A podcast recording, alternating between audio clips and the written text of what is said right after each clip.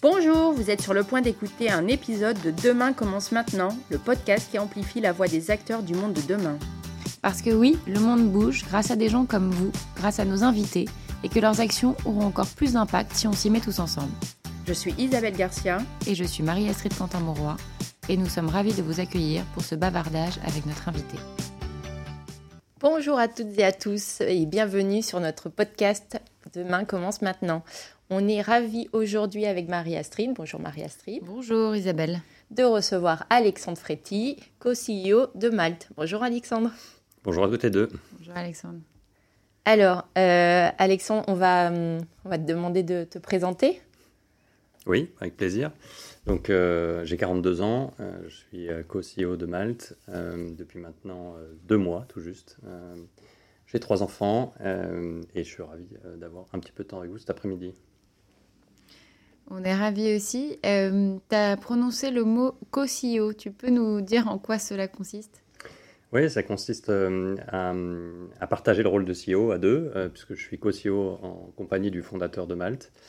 lui se focalisant sur l'expertise technique produit et la vision à long terme, moi me focalisant sur le reste de l'entreprise. On aime bien dire que moi je manage l'aujourd'hui et le demain, lui manage l'après-demain. Et on arrive à, à, faire fonctionner ce binôme avec beaucoup de transparence, beaucoup de communication et notamment une routine qu'on a mis en place tous les deux qui consiste à prendre un petit déjeuner tous les lundis matins de deux heures. Un petit déjeuner dans lequel on traite tous les sujets sur lesquels on n'est pas d'accord. Donc c'est pour ça que ça dure deux heures. Et sur lesquels on s'aligne avant de retourner à chacun vivre sa semaine. C'est un peu euh, nouveau, pour pas dire inédit, euh, comme euh, mode de gouvernance, surtout dans les scale-up, non? Alors c'est plus inédit que nouveau, puisque ça existe quand même. Salesforce a fait ce choix-là, Netflix aux États-Unis. c'est moins original aux États-Unis qu'en France. Euh, effectivement, c'est vu comme au départ un, animal compliqué, parce que par définition, partager le pouvoir, mm. c'est complexe. Euh, on aime bien dire que pour prendre une bonne décision, il faut être un nombre impair et que 3, c'est déjà trop. Euh, mais voilà, le fait de réussir à, fonctionner en binôme, quand on y arrive, et c'est ce qu'on a réussi à, prouver avec le fondateur de Mal, puisque pendant deux ans, j'étais directeur général et non pas co-CEO, donc on a, si je puis dire, habité ensemble avant de se marier. Euh, on arrive à, passer un message et à véhiculer un message de collectif à l'ensemble de l'organisation. Donc quand on arrive à fonctionner à deux, euh, ça, génère extrêmement de positif sur le, mm. sur le reste de l'organisation. Top. Et est-ce que tu peux nous parler euh, de Malte, Alexandre? Oui, donc Malte, on est une marketplace qui permet aujourd'hui à des freelances de toutes catégories. Donc euh, sur Malte, vous allez pouvoir trouver des développeurs, euh, des euh, data analysts, des gens dans le marketing, la communication, mais aussi des fonctions support, des anciens consultants en stratégie, des managers de transition. Et donc nous, notre job, c'est de permettre à tous ces gens-là de trouver des clients, petites, moyennes et grandes entreprises. Et donc on a aujourd'hui sur Malte un peu plus de 450 000 freelances qui ont créé leur profil et qui trouvent des missions à travers notre technologie. Euh, on est présent dans six pays aujourd'hui. Euh, on fait 400 millions d'euros de volume d'affaires et on est en croissance de près de 100%. Donc euh, voilà, ça va assez vite. Donc c'est les freelances qui créent leur profil et les entreprises viennent et les mettent dans leur panier? Exactement, sauf que justement, nous, notre job, c'est de faire le matching. Donc les, entreprises, elles vont soit utiliser ce qu'on appelle le search, un peu à, à l'image d'un Airbnb, euh, où on va directement taper des mots-clés et pouvoir accéder à certains freelances. Euh, ou alors ils vont saisir un brief qui va correspondre à leurs besoins. Par exemple, euh, j'ai besoin de quelqu'un pendant six mois dans une tour à la défense pour développer un site web. Et sur la base de ce brief et des, et des, des du client, on va screener l'ensemble de notre base de freelance pour identifier les plus à même d'y répondre et en moins de 24 heures pouvoir sélectionner les meilleurs d'entre eux on associe cette couche d'intelligence artificielle avec une patte humaine, parce qu'on reste dans un métier quand même de, du recrutement. Donc on a une équipe de trentaine de personnes dont le job est de valider les soft skills euh, des freelances par rapport aux, attendus euh, du client. Et donc euh, voilà, notre métier, c'est on va dire 90% de, 80% de technologie, 20% d'humain pour permettre aux clients de trouver le meilleur freelance répondant à son besoin.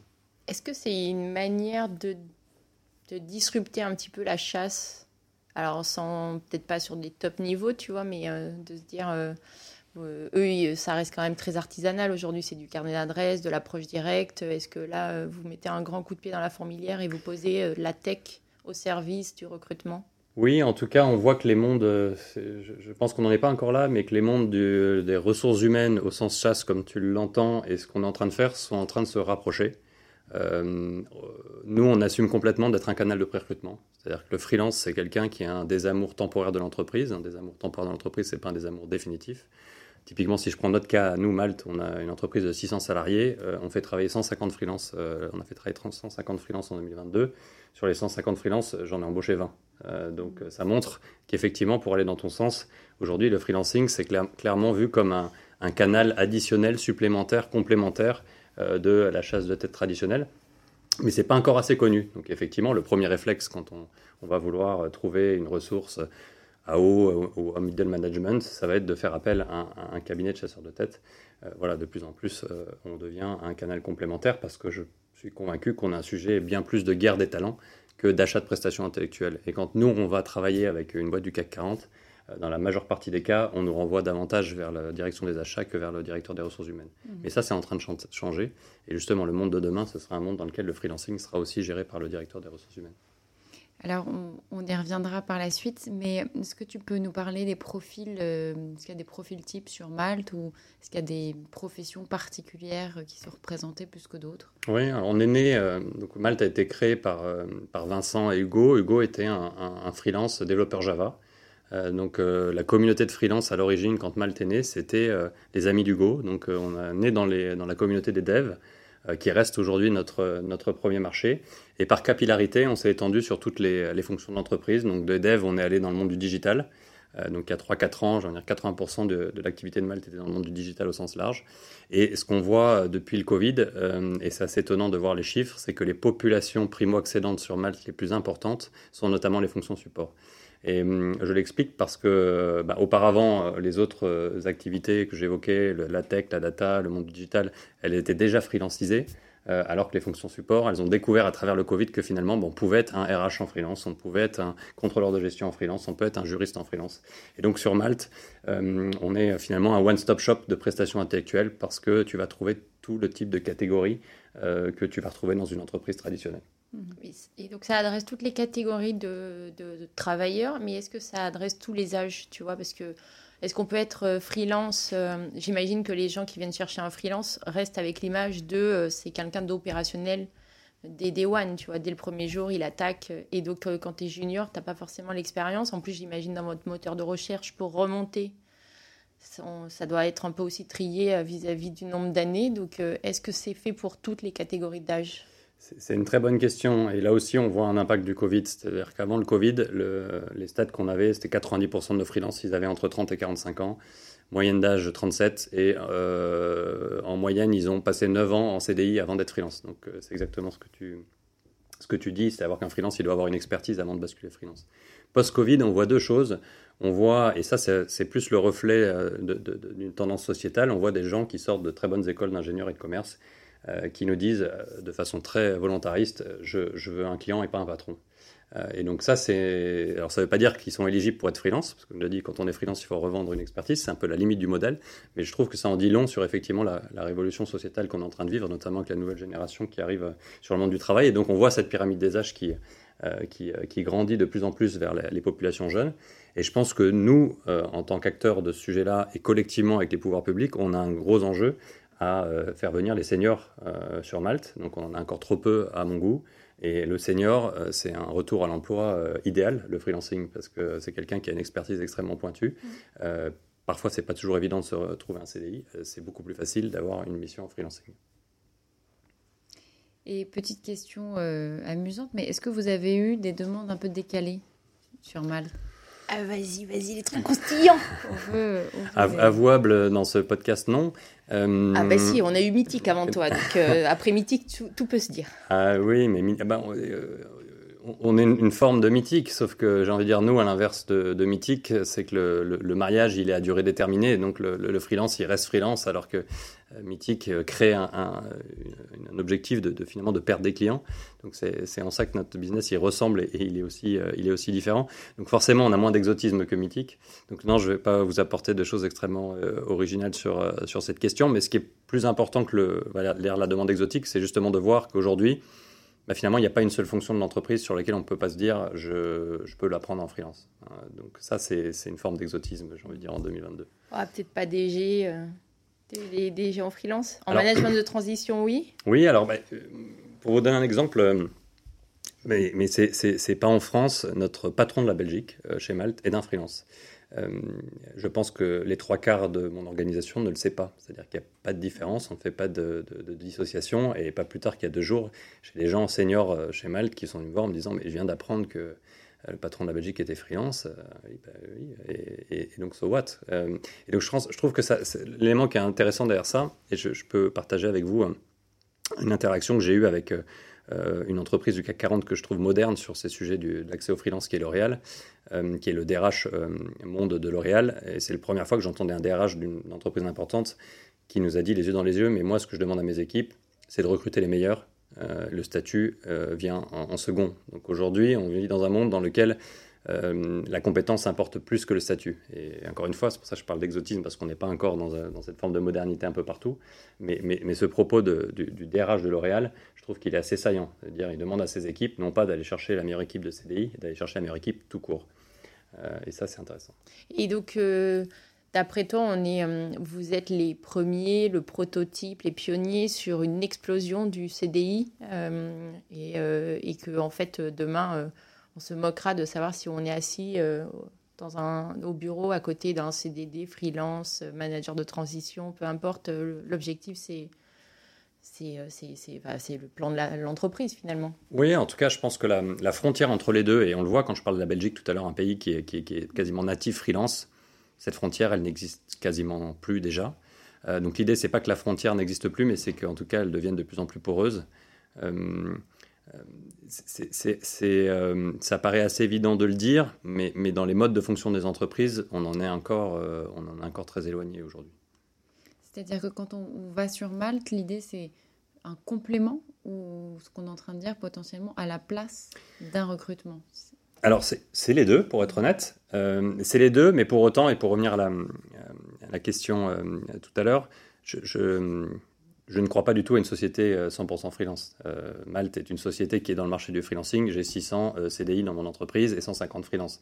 On aura toujours besoin de CDI pour la, véhiculer avec la culture d'entreprise, pour avoir la connaissance profonde de l'entreprise, pour s'engager dans la durée. Donc le, débat qui consiste un peu à opposer les deux, il est dangereux et, je pense qu'il n'a pas lieu d'être en fait. L'idée, c'est effectivement de se dire que, ben, encore une fois, la vision du DRH de L'Oréal, ce qu'il faut penser, c'est comment est-ce que je trouve les meilleurs il faut garder un ratio euh, de, CDI plus important que le freelance. Donc, est-ce que le, on va dire le, modèle ultime, c'est un modèle à 50-50 En tout cas, c'est le modèle vers lequel va vers les, États-Unis. Aux États-Unis, en 2027, un travailleur sur deux sera indépendant. Euh, en France, c'est 12%. Donc, euh, entre 12 et 50, on voit qu'il y a de la marge. Donc, encore une fois, moi, je pense que la, cible, elle est sous, une forme d'équilibre entre du 80-20, 70-30, qui reflète à la fois le besoin des entreprises, mais aussi le desiderata des collaborateurs. Euh, depuis trois ans, avec le Covid, je pense qu'on a tous vécu ça, et moi je l'ai vécu aussi en tant que, chef d'entreprise. Qu'est-ce qu'ont demandé les salariés? Ils ont demandé plus de liberté, plus d'autonomie et moins de règles. Et plus d'autonomie, plus de liberté, moins de règles, euh, ben c'est le stade ultime de ça, c'est de devenir euh, freelance et de devenir indépendant. Donc c'est intéressant quand on le regarde comme ça, parce que finalement on est rentré dans un monde de, de l'hyper-individualisation du salarié, un peu du salarié consommateur, dans lequel, quand on est chef d'entreprise, on a un peu souffert de ça, parce que ça devient de plus en plus difficile à, manager. Mais je pense que le juste retour des choses, ça va être aussi que, bah, côté salarié, on a besoin de collectif, on a besoin de sentiment d'appartenance, on a besoin de recréer euh, de l'impact euh, tous ensemble. Et pour ça, ça nécessite bah, potentiellement bah, pas de partir à 1000 km de son siège et de revenir une fois tous les, euh, trois mois. et à l'inverse, de l'autre côté, on a le freelancing qui est effectivement plus flexible, plus on-demand. Et, on voit que ce, switch de l'économie de la possession à l'économie de l'usage, c'est ce qu'on a vécu il y a 15 ans euh, dans le monde de l'automobile ou dans le monde de, l'immobilier. On parlait d'Airbnb tout à l'heure. Bah, la révolution du monde du travail, c'est exactement celle-là. On passe de l'économie de la possession. Quand on a un CDI, c'est une forme de possession sociale de l'employeur sur l'employé à une économie de, l'usage qui représente la modernité et le freelancing. Oui. Pardon, la, transition est toute trouvée sur notre deuxième séquence qui est effectivement aujourd'hui les tendances sociétales dont tu, tu nous faisais pas. Euh, il y a un récent rapport, The Boson Project, qui est sorti sur justement les révolutions euh, du travail et notamment la grande démission. Donc, effectivement, on comprend que Malte, là, offre une alternative, ou en tout cas peut-être même en avance sur son temps et euh, sur le monde du travail de demain. Oui, tout à fait. Je pense qu'encore une fois, nous, on est le reflet d'une tendance sociétale lourde. Donc, effectivement, on en, profite aussi un peu. Et pour donner un autre exemple société du CAC 40 dans, l'aérospace, un patron d'une, boîte de renom qui ne voulait pas travailler avec les freelances, a dit il y a 10 jours, bah, écoute Alexandre, là depuis deux ans, mon attrition, elle est passée de 2 à 4% ça reste faible, mais quand on passe de 2 à 4 on, le sent quand même. Et mon attractivité euh, est passée de la même manière de 90 à 88. Et donc, euh, mettant ça bout à bout, et quand on doit recruter des centaines, des milliers d'ingénieurs euh, dans les années qui viennent, il m'a dit, mais moi, je ne viens pas au freelancing par choix, mais je n'ai juste pas le choix. C'est-à-dire aujourd'hui, dans, le, sujet de la guerre des talents, pour faire encore une fois le, verbatim du DRH de L'Oréal, l'enjeu, c'est d'aller chercher les meilleurs plutôt que de rester confiné dans ce, dans ce modèle du, du CDI ou du tout CDI. Mais il n'y a pas un risque, euh, tu vois, enfin, comment tu arrives à créer le, la bonne alchimie au sein de l'entreprise en te disant, euh, tu disais tout à l'heure, euh, le salarié, c'est un peu une possession de l'employeur sur le salarié. Ça, ça, ça, projette une image très archaïque, donc c'est un peu Jurassic Park. Et puis à côté, tu as les freelancers qui arrivent, qui sont modernes, ils sont indépendants, ils sont free, quoi, tu vois. Et euh, dis, et eux, c'est euh, la société euh, de demain. Donc, moi, je suis salarié, je fais un fil à la patte avec mon employeur, et puis j'ai une bande de freelanceurs qui arrivent. comment je fais à les accueillir, à accepter ce, tu vois, et comment je travaille avec eux? Mais en fait, je pense qu'il y en a, il en faut pour tous les goûts. C'est-à-dire que le salarié a énormément d'avantages que n'a pas le freelance. Il y a des, beaucoup de freelances qui sont jaloux des avantages du salarié et le salarié va être jaloux de la liberté du freelance on parlait de l'équilibre tout à l'heure. On voit bien que dans une société, 100% des gens vont pas avoir envie d'être freelance. Ça demande un risque, un risque d'entrepreneur. Il faut euh, être prêt à pas avoir de garantie sur ses rémunérations, euh, avoir des difficultés quand euh, on veut accéder à l'immobilier. Aujourd'hui, quand on est freelance et quand on veut acheter un appartement, une maison, c'est très compliqué, pour pas dire impossible. Donc l'idée, c'est pas de dire il y, a, un statut ou un, modèle qui est meilleur que l'autre. Je pense que quand on se projette dans 20 ou 30 ans, je pense que nos enfants et nos petits-enfants, ils auront des carrières hybrides dans lesquelles ils seront au moment de leur, leur vie freelance, à un moment de leur vie salariée, et on verra ça comme normal. Là où encore aujourd'hui, on a tendance un peu, à travers ta question aussi, à dire bah alors il y a la batterie de freelance qui mmh. arrive dans mon équipe, comment je gère ça Et, dans les faits, ça se passe globalement très bien. J'ai beaucoup de clients qui me disent Ah oui, euh, effectivement, mais si euh, je mets, euh, j'accueille des freelances, je vais avoir des demandes pour devenir freelance. Oui, mais plutôt que de, le subir, autant l'orchestrer, l'animer, et justement d'avoir une logique d'open talent et de regarder les talents comme les talents internes et externes de l'entreprise. Là aussi, il y a encore peu d'entreprises qui, qui considèrent leurs talents comme pas uniquement ceux qui sont dans le SIRH. Oui, puis ça peut être aussi une manière de challenger ses équipes en interne. tout à fait. Tout à fait. Il sert à tout le monde. Quoi. Tout à fait. effectivement, le, freelance, il amène dire, la, pollinisation euh, digitale, c'est-à-dire le freelance, il a vu d'autres univers, et donc il amène ce, ce sang neuf, ce sang frais, euh, qui est souvent euh, extrêmement positif, aussi pour les équipes en interne. Et donc aujourd'hui, on voit arriver des réflexions où, certaines entreprises, on en est qu'au début, se posent la question d'offrir une part de freelancing à leurs salariés. Donc ça aussi, c'est une tendance qui arrivera dans les prochaines années. J'ai envie de garder mon salarié. Mon salarié, lui, il a envie de voir d'autres choses comment est-ce que j'arrive à, faire, euh, bah, rendre les deux mondes, euh, les deux mondes poreux, euh, mais, mais poreusement positifs? Ah ouais.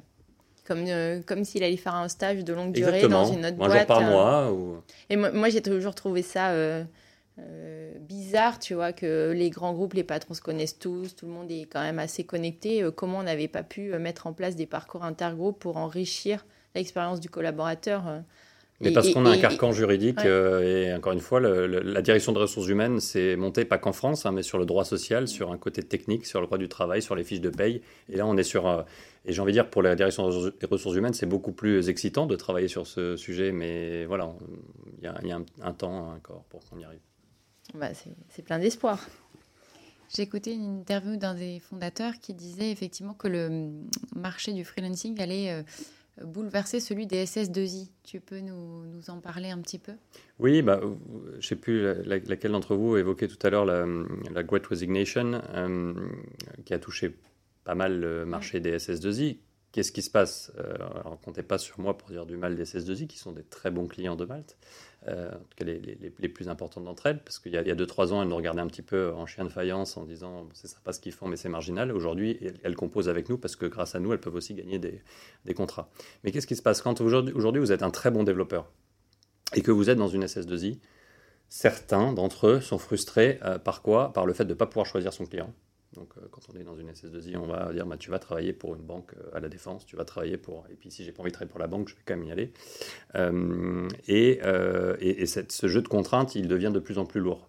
Et ces gens-là, ils comprennent aussi que la valeur qui est vendue, elle est liée à 90% sur leur valeur à eux, plutôt que sur la marque qui est, estampillée sur leur, front. Donc dans, dans le great, phénomène de Great Resignation, nous on voit arriver énormément de gens qui étaient dans les SS2I qui nous disent Non, mais moi je vais être freelance parce que globalement je vais faire la même chose. Je vais pouvoir choisir où, quand, comment et avec qui travailler. Je vais pouvoir être autonome et je vais gagner plus d'argent. Donc c'est euh, gagnant, gagnant, gagnant euh, pour le client, euh, pour le, pour le, freelance, enfin le nouveau freelance et, et, pour Malte en, intermédiaire. Donc le, le, lien avec les SS2I, il est là, c'est qu'effectivement, il y a aujourd'hui leur modèle aussi, il est peut-être un petit peu à repenser. Euh, il est arrivé à bout de souffle par certains côtés. Euh, il reste très performant. Et donc pour nous, c'est extrêmement complémentaire. L'idée d'expliquer à un client, c'est de dire vous aurez toujours besoin d'une SS2I pour s'engager sur les livrables, pour euh, mener un projet de transformation SAP. Mais dès que vous aurez besoin des expertises extrêmement pointues, bah, prenez-les directement avec le meilleur d'entre eux plutôt que d'aller chercher un profil entre guillemets lambda dans une, dans une SS2I. Ouais. Et, mais euh, alors justement, euh, si on peut faire un, petit focus sur la grande démission, hein, euh, c'est sûr que tu, es une solution pour éviter cette grande démission. Et, et, en même temps, tu es aussi une tu as une vision 360 sur le monde du travail. Donc, nous, ça nous intéresse que tu nous donnes un petit peu, tu nous partages tout ce que tu vois, tout ce que tu entends euh, dans les entreprises.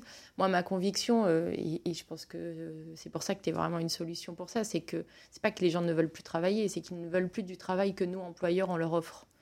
Euh, et, donc, il y a ceux qui se posent les bonnes questions et qui apportent des solutions comme toi. Euh, et puis, euh, il y a ceux qui ne veulent pas, tu vois, qui restent bornés à les jeunes, tous ces gros, des gros cons, entre guillemets, et, donc qui vont droit dans le mur. toi, qu'est-ce que tu peux nous partager? Qu'est-ce que tu observes sur le marché du travail, sur cette grande démission? Oui, je pense que plusieurs choses. C'est un, sujet passionnant. On évoquait tout à l'heure l'épisode du Covid. moi, je vois une petite cassure entre les gens qui ont aujourd'hui entre 23 et 28 ans, c'est-à-dire qui ont vraiment euh, souffert de cette période Covid dans leurs premières années d'apprentissage ou en étant à l'école, et euh, les générations un peu plus âgées.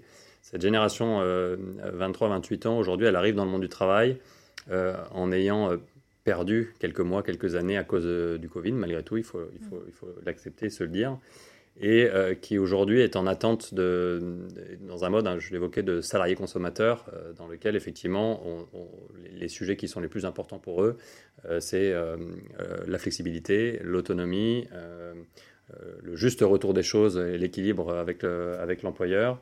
c'est de challenger l'entreprise sur l'impact, sur des, sujets verts. et l'avenir de la société, j'ai envie de dire parfois, passe un peu au second plan par rapport à ce côté très court-termiste et, très individuel. Et étonnamment, quand on les interroge, ces nouvelles générations, donc à la fois, il y a ce, on a vécu pendant trois ans en, poussant à plus de flexibilité, plus de liberté, euh, beaucoup d'individualisation, il y a un, besoin très fort de collectif. Donc il y, a, un peu la quadrature du cercle est extrêmement complexe à, trouver parce que d'un côté, euh, on a des populations qui veulent qu'on fasse tout pour euh, qu'individuellement ce soit bien pour eux, et de l'autre, ce qui font qu'ils sont heureux et engagés, euh, c'est qu'il y a un sentiment d'appartenance, c'est qu'il y a des événements, des rituels, et euh, qu'il y ait notamment effectivement beaucoup de, sociabilisation et de présence physique aussi euh, dans, les, locaux, parce que c'est comme ça qu'on apprend, c'est en observant les autres, et c'est pas en étant toute sa journée derrière un Zoom. Donc on, on, est dans un monde un peu paradoxal. Alors on voit les extrêmes en ce moment, avec, Elon Musk qui a une manière assez radicale de revenir entre guillemets au monde d'avant. Euh, bien entendu, il a, il, a, tort sur la, sur la méthode, mais je pense qu'il n'a pas complètement tort sur le fait qu'on est sans doute allé trop loin dans cette hyper-individualisation de la société. Moi, j'étais il y a un mois euh, sur la côte ouest, j'ai passé du temps dans le siège de LinkedIn, j'ai vu des cadres euh, tristes en disant ben, on a perdu 70% de, de, la force de travail, les gens reviennent plus, et, et commencent à avoir des premières études qui montrent que la productivité des sociétés s'est dégradée avec le, on va dire, le trop-plein de flexibilité, autonomie et tout pour l'individu. Donc, je euh, j'ai pas forcément la réponse à la question. Ce qui est sûr, c'est que je ah, pense que euh, ce, qui est, ce, qui est, sûr, c'est que je pense que le, bon équilibre, c'est sans doute de faire non pas un retour arrière à la Elon Musk, mais, mais, de sans doute de revenir un peu quand même sur des principes de fonctionnement du collectif, d'un bon fonctionnement du collectif. Un collectif, il fonctionne quand il se voit, quand il passe du temps ensemble, quand il crée des choses ensemble, et malgré tout ne pas perdre tous les acquis euh, qui sont positifs et qu'on a créés depuis maintenant 4-5 ans. Et justement, vous chez Mal, comment vous conjuguez ces deux ces deux envies, on va dire, ou ces deux oppositions. Il faudrait interroger les, salariés pour qu'ils donnent leur avis, mais euh, justement, on essaye de. Bah, alors, on a créé, euh, je, disais, 50% des sujets qui sont importants pour eux, c'est les sujets euh, individuels, au travers de la, flexibilité, de l'autonomie. 50%, c'est les sujets d'impact. Donc sur ces sujets d'impact, on a créé un Shadow Comex qui est composé d'une dizaine de malteurs qui tiennent le stylo pour définir ce que va être la politique d'impact de Malte. Donc c'est pas le comité exécutif, c'est pas moi, c'est eux. Alors bien sûr, on, valide ça ensemble, on essaie d'avoir une, une, vision là-dessus. Que sur les sujets impact? Oui, que sur les sujets impact parce que c'est vraiment le, là que la, la peut s'opérer sur vraiment le, reprendre un sentiment de collectif et, mm. et, avoir cette notion de, raison d'être de la société euh, qui inspire euh, jusqu'à, encore une fois, cette génération euh, qui est très sensible à tout ça. Mais comment après tu le matches avec bah, le business model tu vois, si... J'ai envie de dire, c'est là aussi, euh, tout, tout, joue dans la culture d'entreprise, dans les gens que tu recrutes. Euh, il faut recruter des gens qui vont être sensibles à ça, euh, qui vont être comités pour, le, pour le, bien de la société et qui vont acheter, on va dire, l'histoire qu'on a envie d'écrire.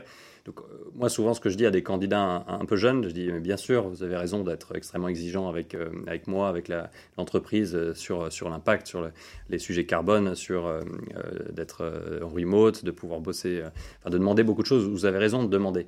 Mais, posez-vous aussi la question de ce qui va faire qu'on va être une entreprise durable, rentable, profitable. Et, ce n'est pas que ça. Et donc, souvent, l'important, c'est d'avoir des gens qui vont avoir le bon le, bon, bon, poids du corps entre ces sujets qui sont importants, mais plutôt individuels, et les sujets du, du, collectif. Oui, et puis accessoirement, vous avez des super bureaux dans Paris. J'ai envie de dire, c'est le, fait de ne pas en avoir était presque éliminatoire aujourd'hui. Donc euh, le, combat pour recruter des talents est tellement rude. On voit d'ailleurs, y compris les, grandes entreprises françaises, essayent de retrouver des mètres carrés euh, dans Paris parce que ça devient un élément clé de, euh, du recrutement.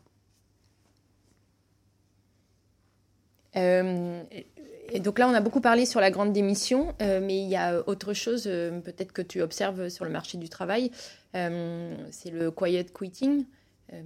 ces salariés qui en fait démissionnent sans démissionner, qui renoncent. Et, donc là, j'imagine que pour un employeur, c'est hyper compliqué parce que bah, un freelance arriverait et bam, il percuterait tout de suite l'organisation et, et, il produirait.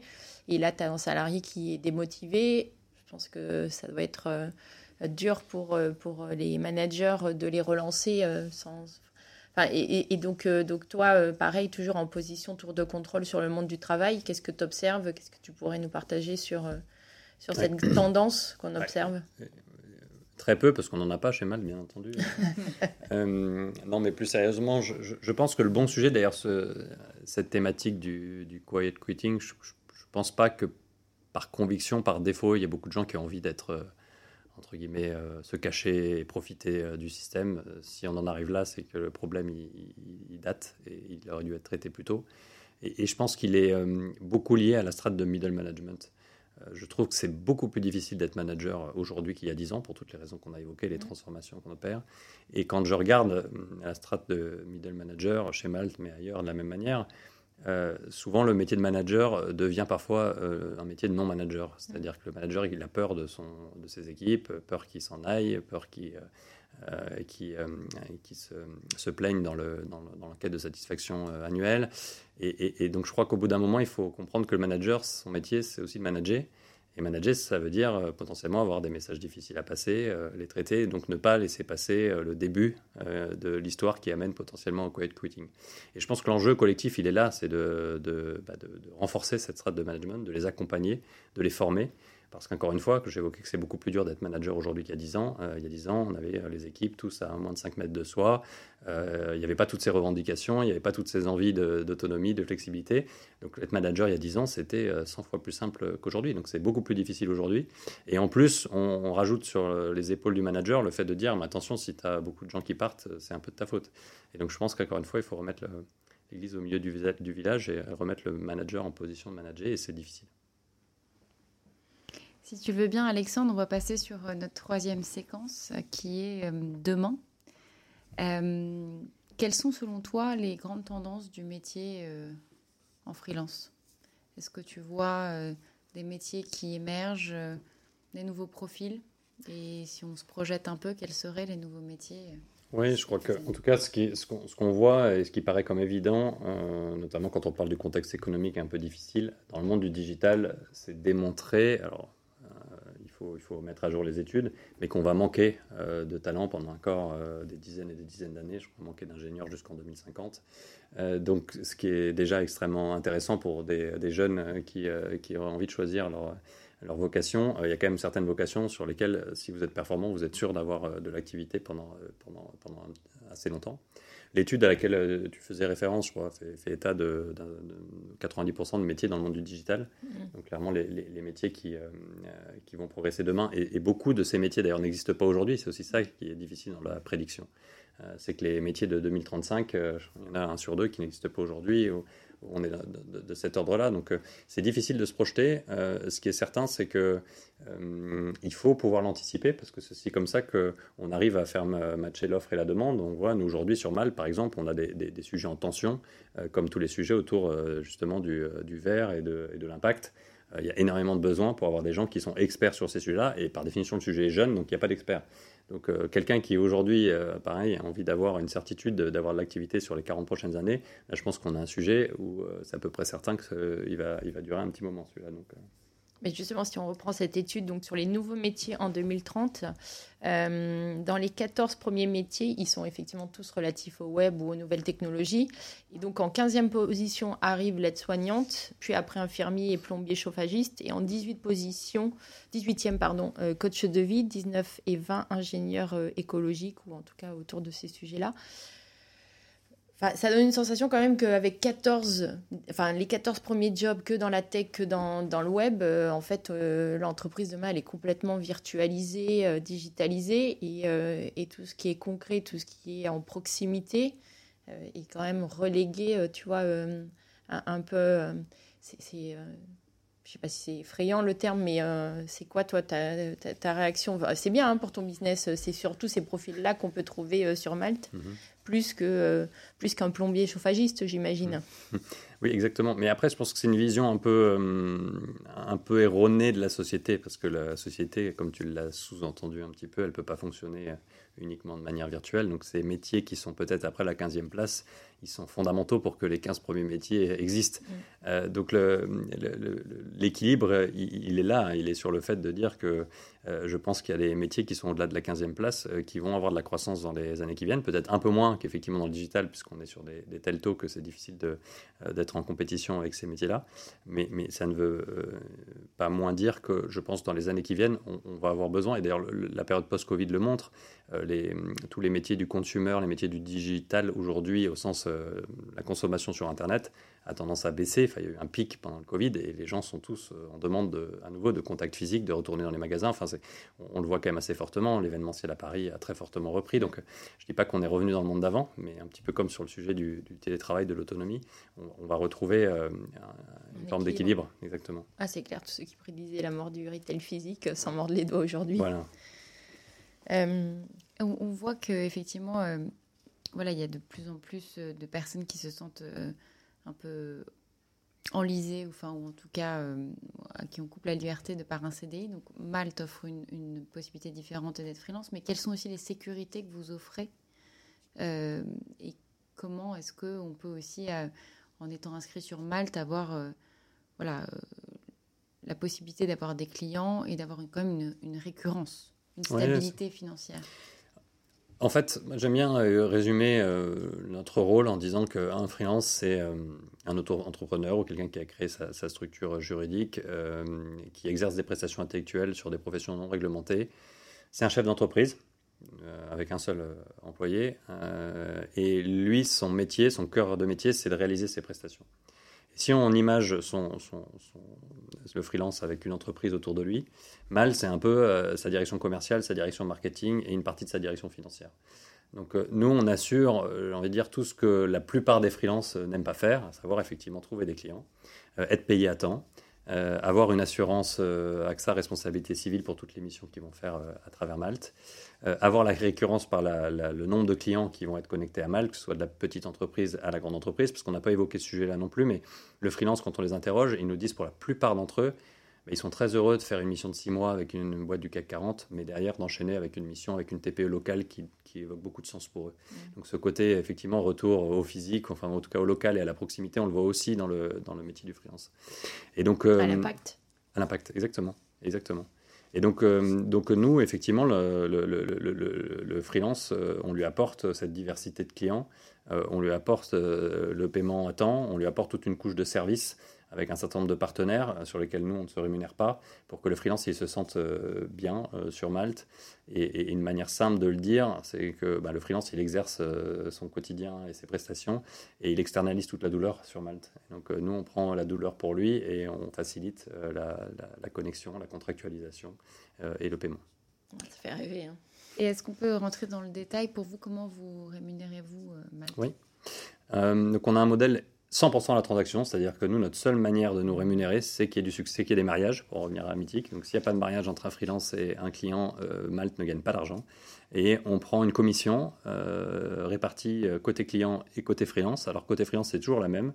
C'est 10% sur les trois premiers mois de la relation avec son client et 5% ensuite. Les 10%, c'est pour dire qu'il y a 5% de prime d'apporteur d'affaires, on a apporté le client, 5% pour la gestion, le paiement que j'évoquais, l'assurance euh, AXA notamment, et tout le, toute la gestion administrative. Et côté client, ça dépend du niveau de service. On démarre à 5% pour les, euh, les, très petites entreprises et on va jusqu'à 15% pour les, pour les grands comptes. D'accord. Est-ce qu'il y a un minimum euh, de facturation du côté des freelances? Non, il n'y a pas de minimum. Après, effectivement, quand on le regarde plutôt par le type de profil, sur Malte, vous n'allez pas trouver de, profil inférieur à 250 euros, c'est un peu le, par journalier, c'est un peu le démarrage pour effectivement aussi montrer la segmentation. Sur Malte, vous n'allez pas trouver de, euh, de, métiers de la gig économie, euh, mais uniquement des métiers de prestation intellectuelle. Donc on a à peu près les juniors dont on parlait tout à l'heure vont être à ce, niveau de tarif-là. Est-ce que tu arrives à avoir des, des freelances qui bossent 8, 9, 10 mois par an max et euh, arrive à, faire après euh, des pauses euh, tout en ayant en fait lissé le revenu annuel sur ces mois-là. Et enfin, tu vois, au contraire, ils ont concentré le revenu annuel, sur 8 ou 10 mois et après ils peuvent se partir faire un tour du monde en 3 mois. Et complètement, je crois. Ça m'amène quand on les interroge. Est-ce qu'il y a un vrai lifestyle, tu vois Tout à fait. Quand, quand on leur demande pourquoi vous n'avez pas envie de reprendre un CDI, pourquoi vous êtes heureux dans votre statut de freelance, ils vont évoquer euh, en un euh, la liberté. Donc derrière le mot liberté, il y a en partie la réponse à ta question, évoqué tout à l'heure, mais la liberté, c'est pour eux, c'est où, quand, comment et avec qui travailler. Donc où, où est-ce que j'habite euh, quand c'est exactement ça, est-ce que j'ai envie de travailler 10 mois dans l'année, 4 jours par semaine, euh, travailler en janvier, en février, pas en mars? Mais ça, le freelance, il le pilote directement, parce que sur Malte, il va dire j'ai envie de travailler là pendant les deux prochains mois, mais après, je suis plus disponible. Donc, on va lui trouver un client qui correspond à ses, à ses attentes. Le comment, c'est bah, j'ai envie d'être physiquement présent dans les locaux de mon client, ou alors j'ai envie de faire euh, du full remote. Et le avec qui, on l'évoquait sur le, phénomène de, la grande démission, hein, c'est le fait de pouvoir dire bah, moi, j'ai envie de travailler uniquement sur des projets à impact, par exemple. Et donc ce, lifestyle que tu évoques, c'est une des raisons principales de, l'accès au freelancing et de ce qui fait effectivement la, beauté du modèle, c'est d'avoir la main sur son temps d'une manière générale, j'ai envie de dire. Est-ce que ça fait partie d'une forme de travail hybride dont on parle beaucoup? Oui, je pense. on peut, en tout cas, l'hybride est partout aujourd'hui. Hybride dans le remote, présentiel, hybride freelance, euh, digital physique. Donc, le, monde de demain, il est gris. Donc, voilà, les gens qui pensent la vie blanc ou noir, ils n'ont euh, pas de beaux jours devant eux, je pense. Et, donc, après, la question de quand on dit gris, c'est il ne faut pas confondre gris et pas clair, en fait. Donc, euh, c'est ça la clé du succès, à mon avis, pour un manager qui aura des équipes de plus en plus hybrides à manager dans les, dans les années qui viennent. Ouais, et, euh, et, tu vois, le, freelance, je, je, reviens à ce que tu disais tout à l'heure, c'est peut-être pas euh, à la portée de tous parce que certains euh, mettent en haut de toutes leurs priorités un besoin de stabilité, de sécurité. et même si, et on va peut-être y revenir, même si vous avez un super moteur de recherche, de matching qui permet de proposer sûrement des missions à tous les freelances, il n'empêche qu'il doit y en avoir certains qui tirent la langue et qui en ce moment n'ont pas de mission. Et donc, euh, donc euh, est-ce que, euh, est-ce que, ouais, est-ce que vous avez des freelances comme ça qui ont, testé et qui ont dit, bah, qui se sont dit, bah, non, en fait, moi, je suis incapable de vivre trois semaines sans avoir une réponse d'une mission, enfin sans avoir une proposition de mission. Bien sûr, je, l'évoquais tout à l'heure, c'est pas fait pour tout le monde. Il y a la, parfois la solitude aussi du freelance qui finalement recherche aussi ce côté communautaire et c'est aussi pour ça que nous on accentue beaucoup notre notre modèle sur le fait d'être freelance first plutôt que d'être d'abord proche de nos clients B2B. Euh, mais oui, c'est cette forme de collaboration. Euh, encore une fois, si on prend les chiffres français, si on, regarde uniquement la population de cadres, Aujourd'hui, c'est un Français sur 6 ou 7 qui est freelance. Donc, encore une fois, la majeure partie des Français aujourd'hui n'ont pas choisi ce statut-là et ont préféré rester salariés. Donc, la question, c'est où est-ce que va, se trouver l'équilibre? Ce qui est certain, c'est que oui, on connaît tous autour de nous des gens qui, pour jamais de leur vie, ne seront freelance parce qu'ils ne sont pas tentés par la prise de risque, par le, le fait de ne pas avoir la sécurité de, de, la rémunération, le fait de ne pas être en équipe et toujours dans la durée. Enfin, donc, encore une fois, je pense que c'est ça la, beauté de l'exercice et c'est aussi pour ça que les carrières de demain, elles seront, euh, elles seront euh, un peu freelance et un peu, euh, un peu en salarié. Et est-ce que, justement, dans le monde de demain, tu vois l'écosystème autour changer? Je m'entends dans. tout à l'heure, on disait aujourd'hui à date, quand tu es freelance, c'est compliqué d'aller chercher un crédit immobilier. C'est enfin, il y a des contraintes vis-à-vis, tu vois, de la vie. Euh, est-ce que tu sens que euh, demain le monde change et que les banques commencent à dire non mais un freelance en fait qui sur les euh, cinq dernières, trois dernières années, je sais pas, a gagné mieux sa vie que le marché dans lequel il évolue? C'est-à-dire que pour quelqu'un qui a le même job que lui mais qui est en CDI, enfin, est-ce qu'il y a des critères qui évoluent ou est-ce que le pauvre, il sera toujours exclu du mainstream? Alors c'est, J'espère vivement que non, euh, parce que c'est un de nos combats, un de mes combats principaux euh, pour la communauté de freelance aujourd'hui. Hein, c'est justement d'aller euh, challenger les banques et elles sont toutes intéressées par le sujet, parce qu'encore une fois, il y a 600 bah, 000 freelances en France, un million de professions sur les professions libérales. La, grande démission. Exactement. Donc, donc c'est, une opportunité de marché aussi pour les banques. Donc, il y a une, une, une velléité très forte d'y aller, mais il y a un logiciel bancaire qui est un peu archaïque et euh, et, qui a un système de scoring de risque qui reste celui qu'il est, qu'il est et qu'il a toujours été. Et donc, à l'heure où on se parle, on n'a pas encore trouvé le partenaire qui va être capable de euh, résoudre le, sujet que tu fais émerger, mais on ne perd pas espoir. Euh, un, parce que les banques ont compris que cette population-là, il fallait pouvoir la traiter un peu différemment de comment ils ont toujours traité euh, l'accès à, un emprunt euh, immobilier. et deux, aussi parce que c'est un enjeu de société. encore une fois, si on n'est qu'à un Français sur six ou un Français sur sept, ma conviction, c'est que ce sujet-là est une des bonnes raisons pour ne pas être freelance. Parce que là, il y a une injustice terrible entre le, freelance qui veut acquérir un, bah, appartement. Exactement. Tu peux apporter aujourd'hui des preuves de rémunération de plus de 10 000 euros sur les trois derniers mois. Une banque ne te, prêtera pas d'argent pour acheter euh, euh, ton bien euh, qui te fait rêver. Alors que si tu arrives avec trois fiches de paye trois fois inférieures, ce sera oui. Ah, peut-être que l'open banking va pouvoir t'aider. Eh ben, pourquoi pas Pourquoi pas Effectivement, on, a, on discute avec les, certaines banques digitales, aussi avec les banques traditionnelles. Je pense qu'encore une fois, elles ont toutes envie. Euh, on attend d'avoir la première qui est vraiment euh, crack the case. Ah, si des banques nous entendent, la première euh, remportera le marché. on voit qu'il y a encore du travail à faire et un monde à, réinventer sur ce sujet.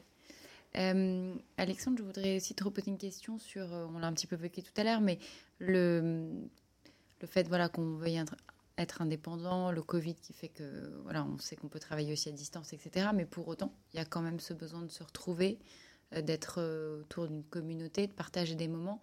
Comment Malte offre ce type de d'assurance à ses freelances? On fait énormément d'événements. Euh, encore une fois, à l'image de, Airbnb, on a repris le motto du fondateur d'Airbnb euh, pour notre compte qui était Do things that don't scale. Et donc, par, par définition, faire des événements physiques dans Paris, Lyon, Marseille, euh, c'est difficile de scaler euh, ce genre d'approche, mais on continue de le faire parce qu'on pense que c'est extrêmement important. Donc un événement, c'est un after work euh, dans lequel on va réunir les freelances, on va apporter une thématique, ils vont échanger ensemble, on va avoir des malteurs salariés qui seront là aussi. Et donc on a fait, dans, des années hors Covid, on fait plus de 500 événements par an en France par exemple. Donc ça, c'est extrêmement important. Et après, on a créé aussi les Malt Academy, qui sont une manière pour les freelances aussi de se former, voire de se former les uns les autres. Euh, et, ça aussi, c'est extrêmement euh, important et valorisé pour eux parce que c'est une manière de, voir la communauté comme une communauté. Il y a effectivement les événements physiques en présentiel, mais il y a aussi euh, les événements digitaux qui permettent de, rassembler la, communauté. Ils sont souvent très volontaires pour, contribuer à aider un freelance qui démarre dans sa nouvelle vie de freelance c'est top. J'espère qu'on va recevoir une invitation pour une un prochain événement. Bah, avec plaisir. Euh, moi, je voulais qu'on revienne, euh, puisque tu es un acteur du monde de demain. Hein, c'est ça la, thématique euh, de ce podcast Demain commence maintenant c'est d'amplifier la voix des acteurs du monde de demain. et donc, le monde de demain, sous ton prisme à toi, qui est le marché de l'emploi, comment le vois-tu? On, a beaucoup parlé du travail hybride. On, on est, es en plein dans le sujet de l'hybridation de la contractualisation en fait, mhm. de la, du modus operandi de la transaction employé-employeur. Est-ce qu'il y a d'autres grandes tendances que tu vois? Euh, Je pense par exemple à moi la semaine de 4 jours qui fait en ce moment euh, beaucoup débat avec, euh, avec un pionnier qui est Laurent de la Clergerie sur LDLC. Enfin, voilà. Quelles sont, toi, les trois tendances comme ça que tu vois et que tu te dis là, mesdames, messieurs les employeurs, si vous y mettez pas à y réfléchir aujourd'hui, peut-être que vous allez rater un train la, première, c'est le freelancing. Ah ben bien sûr, non mais ça c'est top zéro, tu vois. Euh, d'ailleurs, pour reprendre sur ton propos sur euh, Demain commence maintenant, le nom de votre podcast, moi j'aime bien dire que les, les freelances travaillent comme les entreprises de demain. Donc euh, c'est aussi une manière de dire ils sont un peu en avance sur leur temps et c'est une manière de voir le, monde du travail de demain.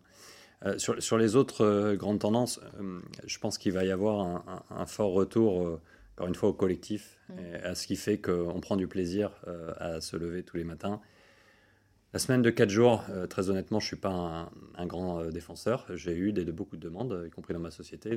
quand il y a des questions tous les mois, euh, pourquoi pas la semaine de 4 jours Bon, on a fait les 35 heures. On peut se dire qu'on travaille de moins en moins et que c'est de mieux en mieux pour tout le monde. force est de constater, en tout cas moi à titre personnel, si j'enlève une journée dans la semaine, j'enlève 1% de ma productivité. donc la, la philosophie, c'est plus encore une fois de se dire comment est-ce qu'on concilie bien liberté individuelle, flexibilité individuelle et performance du collectif. Donc je pense que la, difficulté, c'est d'opposer euh, ces deux sujets. Et, parfois en entreprise, on est un peu obligé de les, opposer. Mais comment combiner et de construire un modèle qui convient à tout le monde euh, pour le bienfait, encore une fois, de l'individu et du collectif? Donc c'est sûr que c'est extrêmement populaire, euh, l'initiative de la semaine de 4 jours. bon, elle n'a pas été industrialisée et on ne voit pas encore des dizaines et dizaines de cas qui démontrent que ça fonctionne à grande échelle, comme il y a 10 ans, il y a eu la, mode, l'effet de mode sur l'entreprise libérée de la même manière, voilà, c'est toujours euh, sympa, euh, c'est toujours, euh, ça fait du buzz marketing, mais dans les faits, encore une fois, c'est compliqué de, de, réduire le temps de travail et de se dire que c'est un dollar pour la société et qu'en fait, on remet des points de productivité dans les quatre jours qui restent. C'est très théorique. Donc, je ne pense pas que ça soit, une tendance de fond et je pense qu'on est déjà allé très loin. Aujourd'hui, dans une société comme Malte, les salariés, ils choisissent où est-ce qu'ils travaillent le matin quand ils se lèvent. S'ils ont envie de rester chez eux, ils restent chez eux. S'ils ont envie de venir au travail, ils restent au travail. On a compris euh, que ce qui était important, c'était pas de mettre de contraintes, mais justement d'avoir des, euh, moments, des rites et des rituels euh, qui donnent envie de venir. Donc on travaille beaucoup là-dessus. hier matin, j'ai quitté le siège de Malte, le siège était plein. Et pour autant, on n'impose pas la présence physique au siège. Donc voilà, tout ça, c'est. On parlait tout à l'heure de, de paradoxe qu'a géré, on va gérer les, chefs d'entreprise demain. Je pense que ça, c'est un sujet du futur du travail. C'est comment bien gérer ces paradoxes et ces, contradictions, encore une fois, entre l'individu et le collectif. Et, après, le modèle, il est à construire euh, par chaque euh, entrepreneur et chaque chef d'entreprise. Je pense qu'il n'y a pas de modèle unique. C'est aussi révélateur d'une culture d'entreprise. Euh, et donc, la culture d'entreprise, il faut qu'elle soit consistante, cohérente. Et une manière de la rendre consistante, cohérente, c'est aussi de la co-construire avec ses équipes, mais en ayant bien en tête toutes les parties prenantes et tous les objectifs qu'on cherche à résoudre. Bien entendu, le NPS des salariés, on mesure le NPS des salariés très régulièrement. Le NPS des salariés de Malte, il est à 34. Donc on a, on a des pistes d'amélioration, mais ça reste très élevé. et les sujets qui remontent, ce sont euh, ceux qu'on vient d'évoquer. C'est euh, euh, potentiellement la semaine de 4 jours, c'est le fait de pouvoir travailler à l'autre bout du monde, c'est ce genre de choses. mais voilà, nous, moi en tant que dirigeant, mon, objectif c'est de concilier cela avec le fait bah, d'atteindre les objectifs que l'entreprise doit atteindre et de donner envie à l'ensemble du collectif d'y contribuer. Nous sommes donc tous des acteurs du monde de demain. Bien entendu. Et, dans les tendances, est-ce que tu vois quelque chose autour de l'intelligence artificielle Tu vois, à un moment, il y, avait, pas mal de débats sur un grand remplacement de plein de, plein de métiers. il, y avait, il y avait des études, enfin moi je me souviens d'avoir lu mm-hmm. une sur ma propre entreprise à l'époque où 30% des gens allaient disparaître, enfin 30% des métiers. oui. C'était hyper anxiogène. Euh, j'en entends beaucoup moins parler. Est-ce que euh, finalement, tu vois, l'IA est en train de caler? Euh, Finalement, est-ce que encore une fois, on, a, on est, tu disais tout à l'heure, hein, il faut arrêter d'opposer les choses c'est plutôt trouver les synergies et remettre euh, l'humain euh, là où il a beaucoup de valeur. Euh, est-ce que sur l'IA, sur tu vois quelque chose, non, une tendance de fond? je, souscris en partie à ces études-là. Je pense qu'elles sont réelles, réalistes et que ça va se produire. Mais le sujet, c'est c'est pas tellement. Bah, on va garder énormément de métiers de proximité en tension. On manque de, gens dans la restauration partout aujourd'hui. On parlait tout à l'heure des, des plombiers, des chauvagistes. Il y a des métiers comme ça qui ont un fort avenir, sauf que les, les, les, les gens ont moins envie d'aller vers ces métiers-là. Donc je pense que c'est ça le sujet. Donc il y a effectivement des métiers qui vont disparaître. Quand il y a des métiers qui disparaissent, le sujet, c'est pas tellement euh, le, la répartition du travail qui est importante, c'est la répartition de la richesse, parce que la, la, valeur produite, elle est toujours là. Donc c'est comment est-ce qu'on répartit la richesse et comment est-ce qu'on n'a pas de casse sociale. Et la manière, même, meilleure manière de ne pas avoir de casse sociale, c'est justement d'anticiper euh, les métiers qui, eux, vont continuer de progresser. Donc il y en a qui vont disparaître, mais il y en a d'autres qui vont se renforcer. Et encore une fois, euh, je pense qu'on est tous bien placés pour savoir qu'il y a énormément de métiers de proximité euh, qui mm. aujourd'hui manquent de personnel. il y a eu des débats récemment pour effectivement avoir une immigration choisie autour de ça. Je pense que c'est un bon sujet si on veut demain avoir de plus en plus de gens qui sont sur des métiers qui vont peut-être disparaître pour qu'ils se forment sur des métiers qui, eux, vont être en, en croissance. Et ça, par exemple, pour bah, tu vois, je, pense à tous les réfugiés euh, de la guerre de l'Ukraine euh, ou autres. Est-ce que Malte peut être un accélérateur de leur visibilité sur le marché du travail quand ils arrivent? Tu parles des Ukrainiens qui arrivent en France Oui, euh, ouais, tu vois, moi j'ai entendu des histoires d'architectes, de gens qui ont vraiment des compétences recherchées en France. Et, et, je me dis, comment on fait tu vois, à les mettre beaucoup plus en valeur pour que tout de suite ils se réintègrent plus facilement via le travail. Euh, parce, que, parce que pour eux, ils n'ont pas les réseaux, ils n'ont pas mhm. les connexions, ils n'ont pas la connaissance du marché. Euh, nous, c'est des choses qu'on sait faire très simplement. Euh, on l'a fait au moment du lancement du Covid. On avait créé un hashtag Ready to Help. Mhm. Et le hashtag Ready to Help, c'était la volonté d'un freelance de pouvoir travailler pro bono pour ben, un sujet important pour le pays à ce moment-là. Euh, on a eu, euh, je crois, 2 ou 3 000 freelances qui ont mis le hashtag et, un certain nombre d'entre eux qui ont contribué à des, à des vraies avancées. Donc, euh, c'est aussi ça la force de la marketplace, c'est effectivement de pouvoir démultiplier l'effort extrêmement vite. Donc, demain, sur Mal, c'est pas très compliqué et on, a fait quelques actions proactives pour identifier des, des, gens qui arrivaient d'Ukraine et pour booster leur profil et faire ce genre de choses. voilà, c'est effectivement des choses qu'on sait faire assez simplement. Top. Alors Alexandre, on arrive à la, à la fin de notre podcast et on va mmh. passer euh, à des questions un peu plus euh, personnelles. Personnelles, exactement. Euh, qu'est-ce qui te motive tous les matins à te lever et à aller au bureau? Bah, Ce matin, c'était de vous voir. Ah, bah ça attend. non, plus sérieusement, je... n'est pas évident cette, cette question si, je dois. Je, bah, si tu veux, on te met un podcast tous les jours, comme ça, bah, on aura ta réponse. Mais si c'est répétitif, justement, ça, ça perd un ah peu. Non, on va trouver notre thématique. Hein. Euh, mais en tout cas, moi, ce qui, me, ce qui me donne envie de me lever le matin, c'est euh, la volonté euh, d'avoir des, des, des, débats riches, de, de, de, prendre des décisions, d'avoir des réalisations, enfin, d'avoir le sentiment de faire avancer le collectif. Encore une fois, ça tourne autour du collectif, des gens, d'aventure entrepreneuriale et, et, et, oui, des réalisations qu'on peut, qu'on peut avoir, même tout, aussi petites qu'elles soient. Et qu'est-ce qui casserait ta motivation? Je pense que c'est une atmosphère de travail euh, un peu lugubre, un peu euh, voilà. Moi, je pense que, enfin, moi, je conçois le, un peu le travail comme un comme, celle que tu as vu chez LinkedIn? Ah, exactement, bah, exactement. C'est un bon exemple. Je ne l'avais pas en tête, mais euh, je conçois le travail comme un jeu et, je trouve pour moi, je, je, vais au travail pour m'amuser, pour gagner. Donc, si s'il n'y a plus l'amusement, s'il n'y a pas l'énergie collective qui fait qu'on passe aussi un bon moment quand on est au travail, moi, ça casserait totalement ma, ma motivation. Et hum, comment tu fais pour t'améliorer tous les jours, si tant est que tu cherches à, t'améliorer un peu plus chaque jour euh, Améliorer le mot effort, en tout cas, j'ai trois leviers pour apprendre. Euh, J'observe beaucoup. Euh, j'ai beaucoup appris quand j'étais au début de ma carrière en observant des gens que je trouvais euh, très bons sur certains sujets. Passer énormément de temps à les regarder faire. Et je trouve que débat qu'on a eu tout à l'heure justement sur le, côté distanciel. Mhm. Parfois, je, c'est le discours que j'ai auprès de managers qui euh, pousse à ça en disant mais vous, est-ce que vous aimeriez à 23 ans, encore une fois, être 80% de votre temps chez vous? Moi, je me rappelle que moi j'ai appris parce que j'ai vu un tel euh, faire en réunion client, je l'ai vu euh, fonctionner avec son équipe. Donc l'observation est très importante pour moi. la recherche de feedback. donc c'est comme ça que j'essaie de m'améliorer, c'est en, en, essayant d'avoir des gens autour de vous qui vous disent la vérité, parce que la recherche de feedback, quand on monte dans une organisation, peut avoir tendance à être entouré du, du, syndrome du 14, c'est-à-dire des gens qui vous disent ce que vous avez envie d'entendre. Donc c'est très important aussi de choisir des équipes qui vont avoir un feedback direct dans les bons comme dans les mauvais côtés. Et puis la lecture aussi, voilà, qui est un troisième. Alors c'est pas tous les jours, mais effectivement je, lis beaucoup de littérature sur le management. Tu un livre ou euh, des études, des choses que tu as lues récemment et que tu nous conseillerais de, lire Récemment, non. Moi, ma, ma, ma, Bible, euh, historiquement, c'est un peu c'est Jim Collins, c'est From Good to Great, mm. notamment avec toute la partie sur, les, sur la gestion des ressources humaines et, et, cette phrase que je, je, ressors tout le temps à mes équipes, qui est Always start with the who and not the what. Et, je me rends compte tous les jours, y compris dans une entreprise dans laquelle je suis, euh, on a tendance à passer dans le what et pas dans le who. Et, ce qu'il y a derrière ça, c'est il faut vraiment recruter les meilleurs euh, et, ensuite réfléchir à ce qu'ils vont faire plutôt que commencer par faire une job desk regarder la grille de salaire et, se contraindre avec la grille de salaire et puis à la fin recruter des gens moyens. Donc euh, je pense que c'est une philosophie de, sur mes, mes, 20 ans de carrière euh, à chaque fois que j'ai vu un manager qui avait une équipe euh, en dessous de lui qui était euh, au même niveau, voire meilleur que lui, bah, la vie du manager, elle est, terriblement facilitée. Donc, Always Start with the Who de, Jim Collins, c'est quelque chose qui m'est resté très profondément ancré.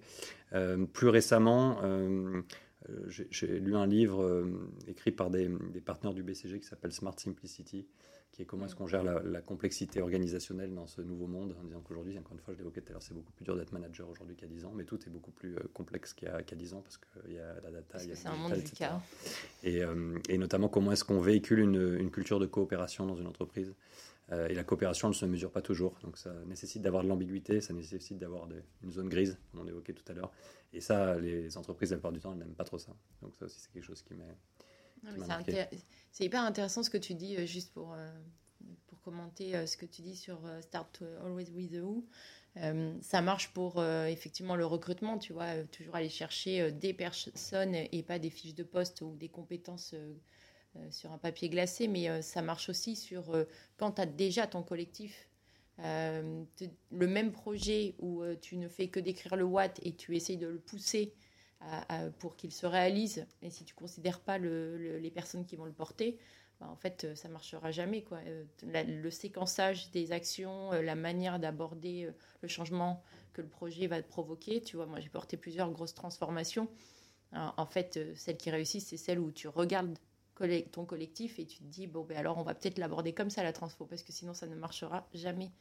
Donc euh, le, le où, euh, il, est, exactement il est la clé de voûte de Dans nos processus de fonctionnement, on a en permanence, le, on a été éduqué, formé au what. Sur le processus. Et donc, euh, si on n'a pas cette force ou cette vigilance permanente, ben, on, prend, on prend des mauvaises décisions.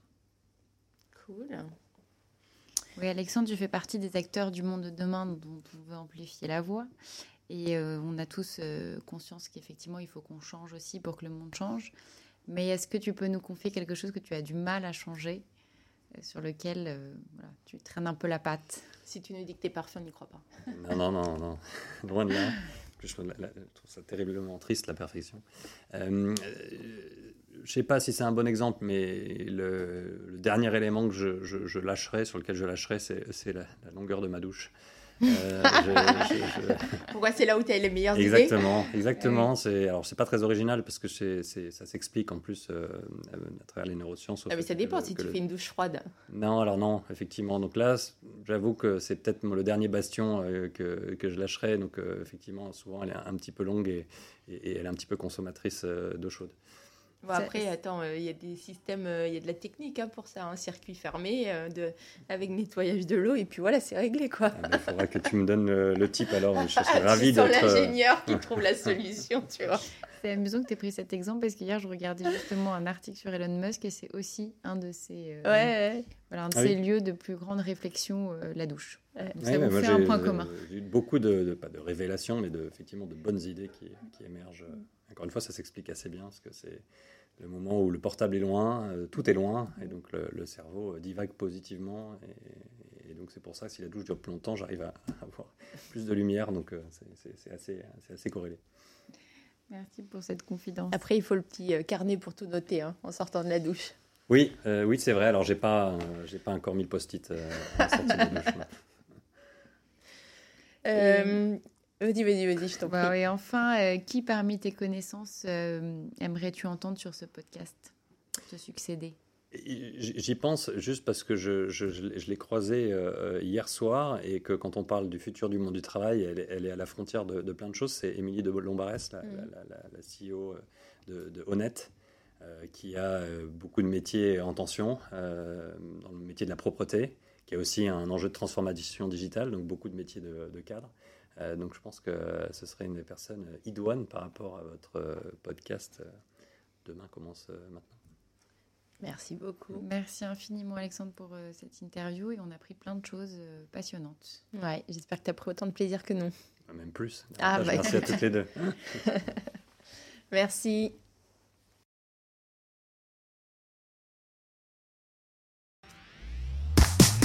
Merci d'avoir écouté cet épisode de Demain commence maintenant jusqu'au bout. N'hésitez pas à le partager autour de vous et à nous suivre sur les plateformes d'écoute. Et ce serait encore mieux de nous mettre une note 5 étoiles avec un commentaire. C'est ce qui nous fait remonter dans les classements. Je suis Isabelle. Et je suis Marie-Astrid. Et on vous dit à très vite pour un prochain épisode. On On vous embrasse.